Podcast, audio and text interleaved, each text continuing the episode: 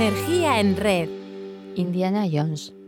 Dennis Whiteley quizá no te suene de nada, pero es un orador, escritor y consultor estadounidense que trata temas de motivación y que ha sido incluido en el Salón de la Fama de los Oradores Internacionales. Y es eh, el autor más vendido de la serie de audio La psicología del ganador. Creo que todos compartiremos con él lo que dice, y es que la clave para tener éxito es hacer de tu vocación tus vacaciones. Goya, con 80 años, decía que todavía estaba aprendiendo. ¿Te imaginas con qué ilusión y ganas acometía su trabajo diario? Aun en el caso de que tengamos la suerte de trabajar en algo que nos llene y nos sintamos felices, también tenemos la necesidad de descansar de vez en cuando. Todos deseamos disponer de unos días para relajarnos, rejuvenecer y olvidarnos por completo del trabajo. Y es que es necesario parar para poder crear. El descanso es fundamental para un trabajo fecundo. Los espacios de descanso nos permiten digerir todo lo que ocurre en nuestro día a día. Si nos mantenemos en la vorágine de correos, llamadas, reuniones, del hacer hacer, podemos llegar a creer que eso es lo normal y corremos el riesgo de olvidar que las pausas son herramientas sanadoras para nuestra mente y nuestras emociones, ya que durante los remansos de calma es cuando uno ve si el camino le lleva al destino que busca o en su caso debe buscar otra ruta. En los años 90, varios neurocientíficos desarrollaron estudios en relación con la red neuronal por defecto, un conjunto de regiones del cerebro que se activan cuando éste se encuentra en estado de reposo, y descubrieron que no se encontraba para nada inactivo. Incluso el padre de la neurociencia, Santiago Ramón y Cajal, afirmaba que cuando descansamos y dejamos la mente que se explaye, Nuestras capacidades intelectuales están activas, tan activas como cuando nos concentramos a fondo en un problema. Así que una vez eh, sabemos que no se trata únicamente de sensaciones o intuición, sino que nuestra propia mente sigue funcionando a pleno rendimiento cuando descansamos, qué mejor que darnos la oportunidad de profundizar y probar más a menudo lo que nos aportan los periodos de pausa. Si revalorizamos el papel que tiene el descanso en nuestras vidas y lo invitamos a ser parte fundamental de nuestra rutina diaria, conseguiremos seguir el rumbo necesario para crear espacios que alimenten nuestra creatividad. Debemos revisar qué es aquello que nos remueve cuando intentamos descansar y no podemos, porque es en ello en lo que debemos trabajar para aceptar la defensa del papel del descanso en nuestras vidas. Vivir y trabajar en y con calma. Alex eh, Sohun Kimpan es autor del libro Descansa, produce más trabajando menos y dirige programas de semanas de cuatro días. Este autor opina que una semana de cuatro días crea unos 50 nuevos días de tiempo libre, 10 semanas al año, y por tanto cada cinco años recuperas un año de tu vida. La frase más extraída de este libro es la siguiente. Una vida que se toma el descanso en serio no solo es más creativa.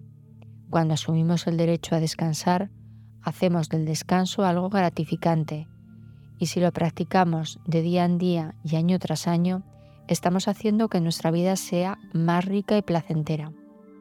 Quizá creas que tú no necesitas parar, pero ¿te gustaría que tus hijos tuvieran la vida que tú llevas?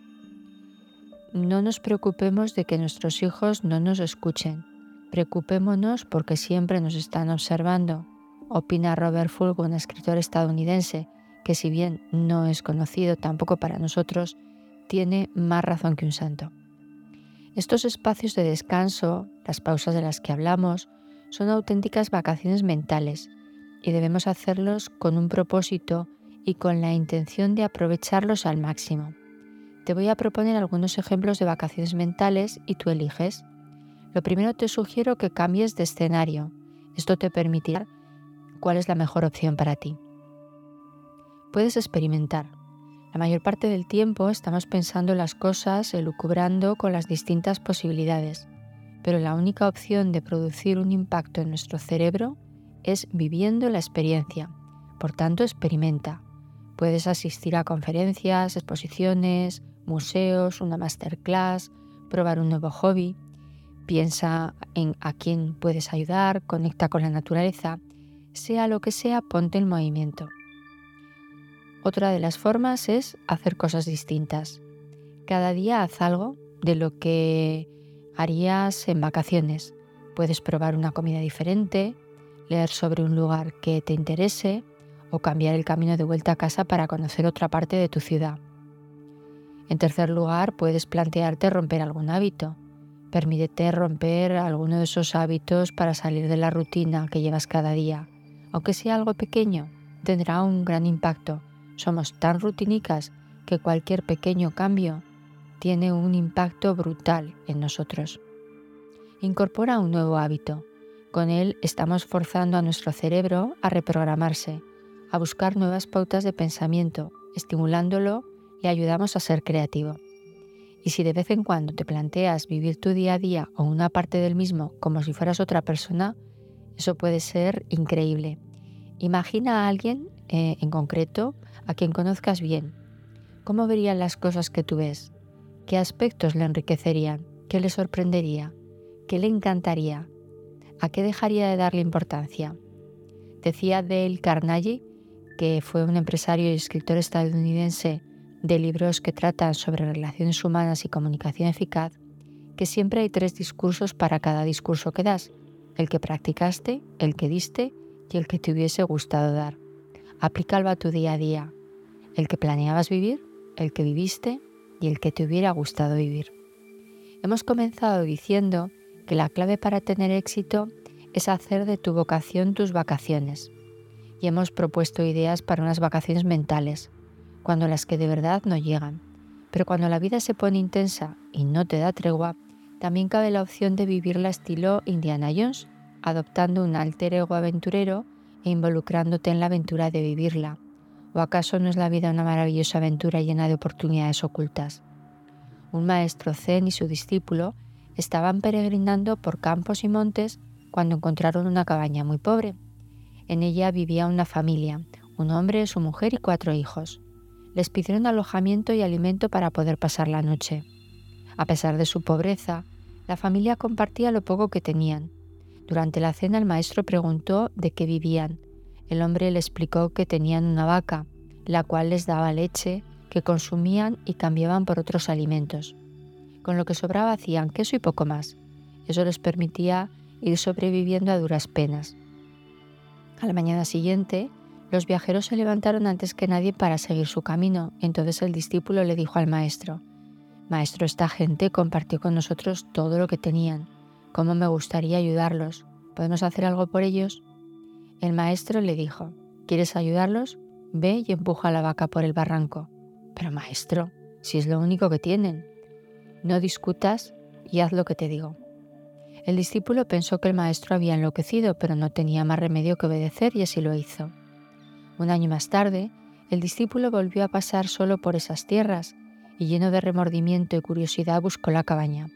Al acercarse, vio una casa mucho más grande, bien construida, rodeada de un gran terreno sembrado, y pensó que quizá la familia tuvo que vender la cabaña y una nueva familia con más posibilidades se había instalado en su lugar. Al verlo llegar, el campesino se acercó reconociéndolo y le dijo, Bienvenido, cuánto me alegro de verte. Ustedes nos trajeron la buena suerte. El día que se fueron, la vaca se cayó por el barranco. Al principio nos desesperamos pensando que íbamos a morir de hambre, y lo primero que hice fue vender la carne. Con lo poco que nos dieron, compré unas semillas y me puse a sembrar para tener algo que comer los siguientes meses. Pero la cosecha fue buena y pudimos venderla en el mercado, con lo que compré un par de ovejas. A raíz de eso, mi esposa comenzó a tejer algunas prendas de lana que vende en el mercado y le va muy bien. Y mi hijo mayor aprendió a trabajar la madera del bosque y hace muebles para toda la comarca. Hemos podido construir una casa nueva y hasta ahorramos dinero. Entonces, en ese momento, el discípulo comprendió la sabiduría de su maestro. Gracias por estar ahí y poner tu energía en red.